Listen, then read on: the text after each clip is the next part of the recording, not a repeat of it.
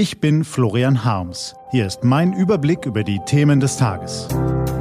T-Online Tagesanbruch. Was heute wichtig ist. Mittwoch, 5. Dezember 2018. Die neue atomare Gefahr, letztes Geleit für einen großen und ein neues Konzept für die Bahn. Gelesen von Christian Erl.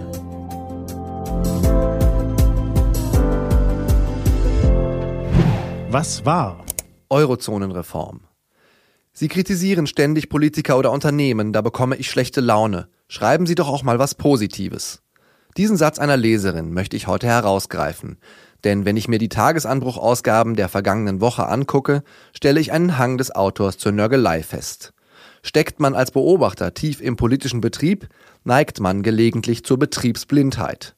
Beherzigt man hingegen eine Methode der antiken Philosophen, stellt sich die Lage differenzierter dar. Stell dir vor, du stündest auf dem Mond und schautest auf die Welt herab. Was sähest du dann? fragten die griechischen Gelehrten ihre Schüler, wenn sie deren Scharfsinn schulen wollten.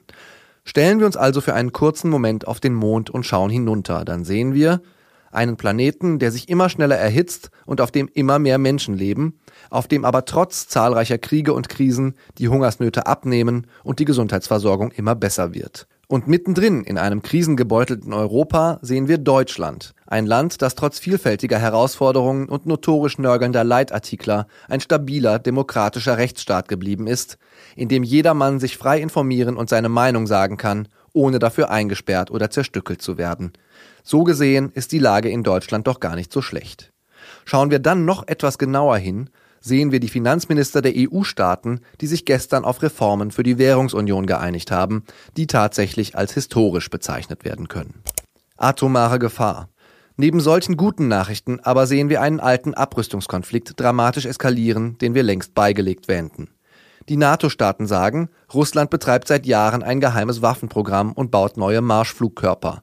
Russland sagt, die USA haben Abmachungen verletzt, als sie Raketenabwehrsysteme in Bulgarien und Polen stationierten. Was wie ein kleinlicher Streit klingt, ist in Wahrheit ein Disput von historischer Dimension und mit weitreichenden Folgen. Der INF-Vertrag über nukleare Mittelstreckensysteme, 1987 von Ronald Reagan und Michael Gorbatschow unterschrieben, verpflichtet bis heute die USA und Russland zur Verschrottung aller landgestützter ballistischer Mittelstreckenraketen. Zugleich, und das ist der springende Punkt, untersagt er die Produktion und Tests solcher Systeme. Eine historische Friedensleistung, deren Fortsetzung nun akut gefährdet ist. Denn alle drei Großmächte, die sich für super halten, rüsten massiv auf. Das stellt eine enorme Bedrohung des Friedens und des Wohlstands dar, den wir Deutsche genießen. Denn die Forscher der Abrüstungsinitiative Deep Cuts prophezeien, käme es zu einem Atomkrieg zwischen Ost und West, würde Mitteleuropa vermutlich als erste Region verwüstet. Auch deshalb ist es so wichtig, dass alles getan wird, um ein neues Wettrüsten zu verhindern und die Spannungen zwischen Russland und der NATO zu entschärfen. Was steht an?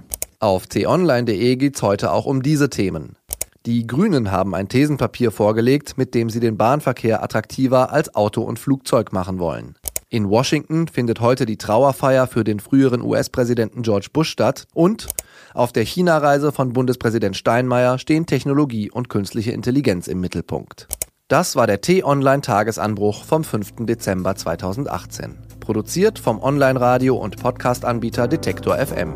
Den Tagesanbruch zum Hören gibt's auch in der Podcast-App Ihrer Wahl zum Abonnieren. Ich wünsche Ihnen einen frohen Tag. Ihr Florian Harms.